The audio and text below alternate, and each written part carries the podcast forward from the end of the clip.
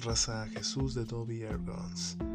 Bueno, hoy les voy a platicar un poco sobre estas modalidades de tiro que personalmente me fascinan. Y son la silueta metálica mexicana y el field target. Les platicaré en qué consisten y un poco de su historia. Entonces, comenzamos.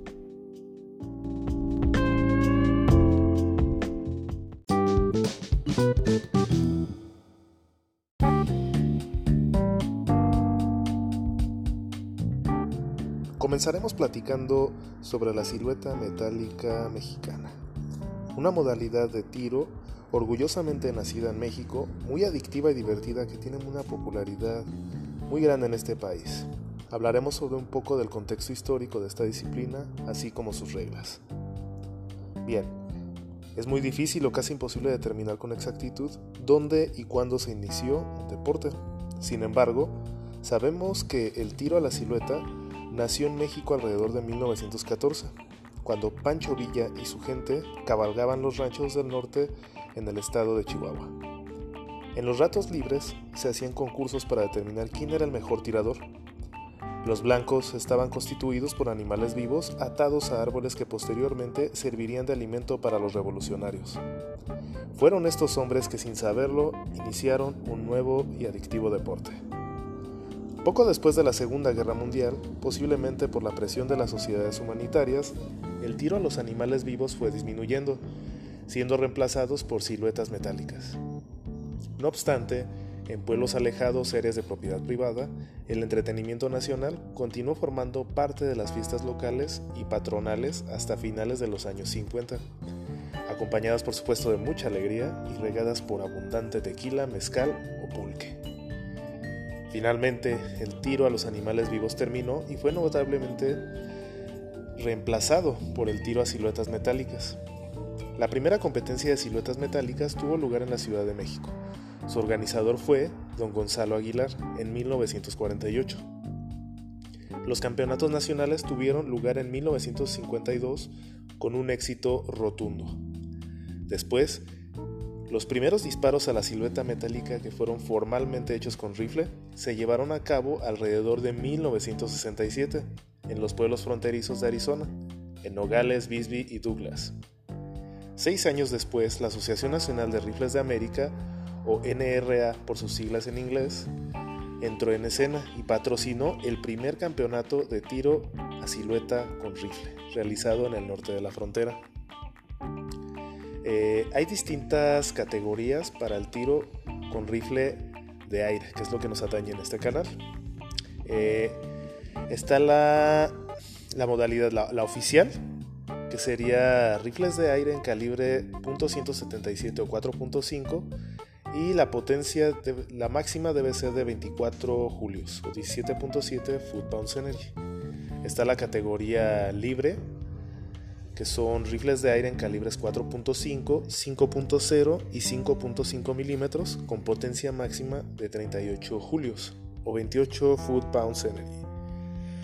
Está la categoría de resorte, que pueden entrar rifles de quiebre de cañón, rifles de side lever, under lever, que pueden ser accionados ya sea por resorte nitropistón en calibres 4.5, 5.0 y 5.5 con potencia máxima de 38 julios les voy a platicar un poquito acerca de las reglas.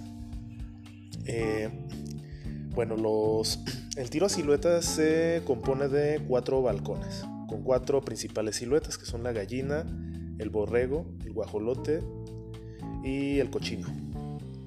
En todos los balcones se efectúan 10 disparos divididos en dos series de 5 disparos cada una y estos deben de ser abatidos cada serie en un máximo de 2.5 minutos o 150 segundos.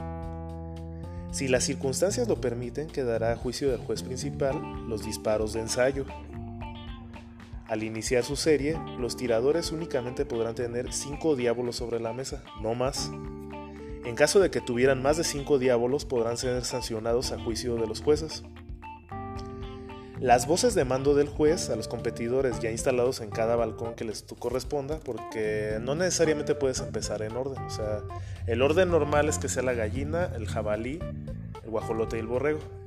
En el sorteo puedes llegar a quedar eh, a tirar primero borregos y luego pasarte a gallinas, a, cochinos y luego a guajolotes. Y así sucesivamente. Entonces la voz del juez, como les comentaba, eh, empieza así. Cuando ya estás en el balcón que te tocó, te dicen tiradores, abastecer y prepararse. Se les conceden entonces 30 segundos para esta operación. Y al, a la voz de listos, 8 segundos después se da la voz de fuego a los competidores, en donde en este momento se conectará el reloj y se iniciará el cómputo del tiempo reglamentario, que son 2.5 minutos por serie o 5 tiros. Los competidores tendrán la obligación de presentarse al balcón correspondiente oportunamente. Las siluetas se irán contando de izquierda a derecha. Toda silueta que un, que un competidor derribe en orden equivocado se le va a notar como cero y el competidor deberá disparar a la silueta que el juez del balcón le indique. La distancia de cada uno de los balcones va a ser variable. Primero la gallina. La gallina va a estar a 18.3 metros o 20 yardas. El jabalí, que está a 27.4 metros o 30 yardas. El guajolote, que está a 32.9 metros o 33 yardas. Y por último el borrego, que va a estar a 41.1 metros o 45 yardas. También tenemos en esta modalidad muy divertida la parte del desempate. Esto es algo pues muy, muy, muy, pero muy emocionante porque se hace como se hacía en los noventas en el fútbol soccer, donde se hacía la tanda de penales a muerte súbita. Esto va a ser en el balcón de Guajolote regularmente, es donde se hace oficialmente. Y se va a estar tirando a muerte súbita hasta que uno de los competidores falle y así se puede determinar eh, cómo se desempata. ¿Vale? Entonces, a, a grosso modo, de esto es de lo que consta el tiro a silueta metálica mexicana. Ahora pasemos a lo siguiente.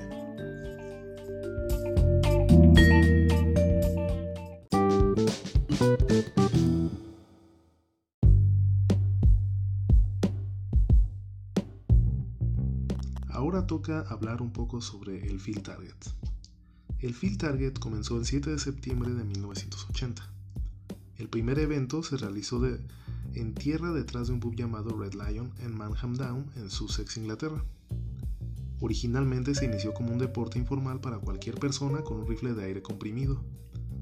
Los objetivos originales no eran el tipo de derribo que conocemos hoy en día, sino simples siluetas metálicas de las especies de cantera más comunes, a las que se les colocaron pegatinas de color naranja como zonas de ataque. El nuevo deporte ganó rápidamente popularidad y se extendió por todo el Reino Unido. A mediados de la década de los 80, el deporte había crecido enormemente en popularidad y se introdujeron los objetivos de derribo que conocemos hoy en la actualidad. La introducción del Weihrauch HW77 fue un punto fundamental en el deporte, ya que este rifle se estableció rápidamente como el rifle de acción. En 1987 se fue testigo del primer uso serio de rifles precargados neumáticos o PCPs y telescopios de gran aumento en field target, lo que finalmente tendría un profundo efecto en el deporte.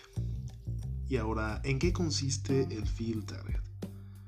Una competición de field target transcurre en una secuencia de calles, generalmente en canchas lineales, planas y despejadas.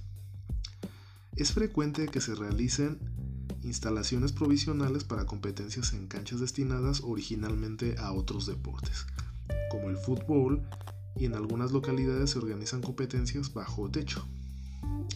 El HFT o Hunting Field Target persigue acercarse más a la simulación de situaciones de cacería, colocando las dianas en ambientes naturales, a diversas alturas, entre árboles, entre la vegetación, zonas rocosas, charcas o matorrales, aunque es frecuente hallar condiciones combinadas en cada modalidad. El campo de tiro suele estar compuesto por un mínimo de cuatro calles. En cada una se colocan de dos a cuatro blancos a distancias diferentes al azar, no conocidas obviamente por el tirador, están comprendidas desde los 7 metros hasta los 50 metros. El punto de tiro por lo general se señala por medio de dos postes y se suele colocar un cartel indicando el número de calle, el número de blancos, las posiciones de disparo y el tiempo disponible. Generalmente los blancos se enumeran con el orden en que deben ser abatidos. En otros casos se utiliza un sistema por secuencia de izquierda a derecha desde el más cercano al más lejano. El tiempo para realizar los disparos correspondientes a cada calle en field target por lo general es de un minuto para prepararse más un minuto por cada blanco. En las canchas se suele disponer de una zona de ajuste de mira, hay áreas de llenado y recarga, circulación, croneado, visitantes, etc. Los blancos son figuras metálicas con forma de animales. Las más usadas son las de ardilla, de rata, de cuervo o conejo, inclusive pichones. Aunque se permiten figuras de otros animales y formas geométricas, estas dianas representan un orificio circular llamado zona de impacto o kill zone. Tiene un determinado diámetro, que puede variar entre los 9.5 milímetros y los 45 milímetros en sistema métrico, en sistema inglés puede variar entre 3 octavos de pulgada y 2 pulgadas. En organizaciones que aplican este tipo de sistema va a depender los rangos de distancia a la que vaya a ser colocado. La proporción diámetro-distancia puede variar en cada asociación o evento.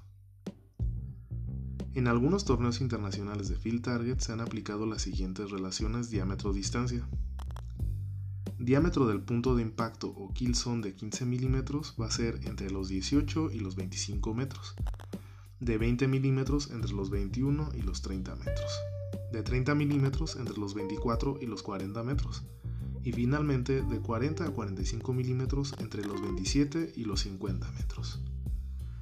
¿Qué posiciones de tiro existen en el field target? En field target el rifle puede ser sujetado apoyado únicamente con el cuerpo del participante. En el Hunting Field Target se pueden apoyar el rifle o cuerpo del tirador en elementos externos. En ambas modalidades se pueden efectuar el disparo como en cualquier posición, como de pie, arrodillado, tendido, etc. Siendo la del tirador sentado la más utilizada. Para algunas calles se pueden establecer una posición obligatoria de disparo o posición forzada. Los rifles y los calibres que se pueden usar en Field Target. En ambas modalidades, tanto en Field Target como en Hunting Field Target, los sistemas PCP ajustables no son admitidos. Algunos clubes permiten su uso aplicando algún método para bloquear o precintar el mecanismo de ajuste. Las potencias están reguladas, generalmente a 7.5, 12 o 16 julios. Esta última es la internacional, que son los 12 foot pounds energy y la estándar hasta 24 julios o 17.7 foot pounds energy. El calibre del arma en muchos casos es libre. La Asociación Rusa, por ejemplo, entre otras, y ocasionalmente en algunos eventos específicos, se regula el calibre a 4.5 milímetros. La Asociación de, Sudáfrica, por ejemplo, permite solo calibres 4.5 y 5 milímetros. Aunque se observa la tendencia natural de los aficionados a preferir el calibre 4.5, ya que este tiene una trayectoria más lineal y una circunferencia favorable frente a los diámetros mayores, algunas asociaciones de Hunting Field Target establecen una categoría para balines 4.5 y 5.0 milímetros y otra para 5.5 y 6.35 milímetros. Las miras telescópicas y las ruedas de paralelaje. En Field Target y en Hunting Field Target son permitidas cualquier método de mira. No se puede utilizar ningún elemento de observación o medición externo al arma, ni sistemas electrónicos, digitales o láser de observación o medición de, de distancias. Generalmente en Field Target se permite el uso de las ruedas de paralelaje, contrario a lo que se establece por lo general en el Hunting Field Target. Para eventos de Field Target y Hunting Field Target, los rifles deben ser cargados por el tirador en cada disparo, es decir, sistema monotiro. Generalmente se establecen categorías según el tipo de rifle en precomprimido o PCP y resorte pistón Este último incluye de cañón fijo y de quiebre. El sistema de puntuación. Para el field target, el sistema de puntaje consiste en un punto por blanco abatido y cero para blanco no abatido. Por otro lado, en Hunting Field Target se aplican dos puntos por blanco abatido, un punto por figura impactada y cero puntos por tiro fallado. Los puntajes son registrados en una tarjeta, ficha de puntuación o scorecard y no deben quedar puntos sin la anotación correspondiente. Finalmente, las municiones que se usan para Field Target y Hunting Field Target. La munición puede ser de cualquier forma y peso. Generalmente los reglamentos mencionan que debe de ser de plomo o aleación de este. En algunos casos se menciona el zinc o aleación de este y que la aleación debe ser homogénea.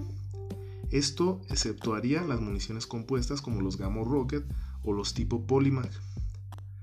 Y por ejemplo hay una excepción como la Asociación Noruega de Field Target que permite los balines de zinc con cubierta plástica, por ejemplo los Skenko. ¿Ok? A grandes rasgos esto es lo que, lo que representa la práctica del Field Target.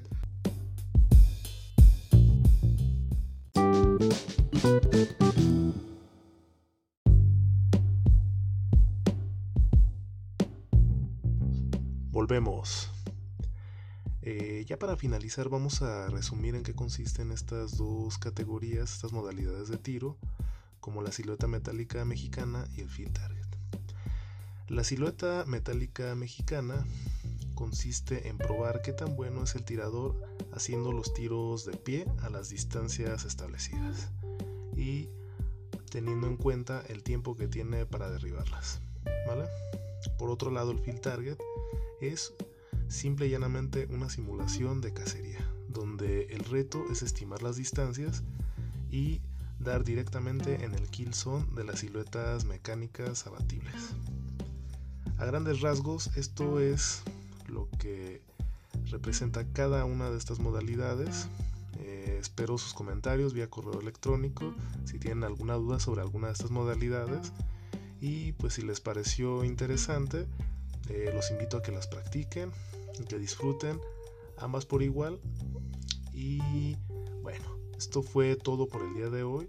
Les mando un saludo y nos vemos en el siguiente podcast. Hasta pronto.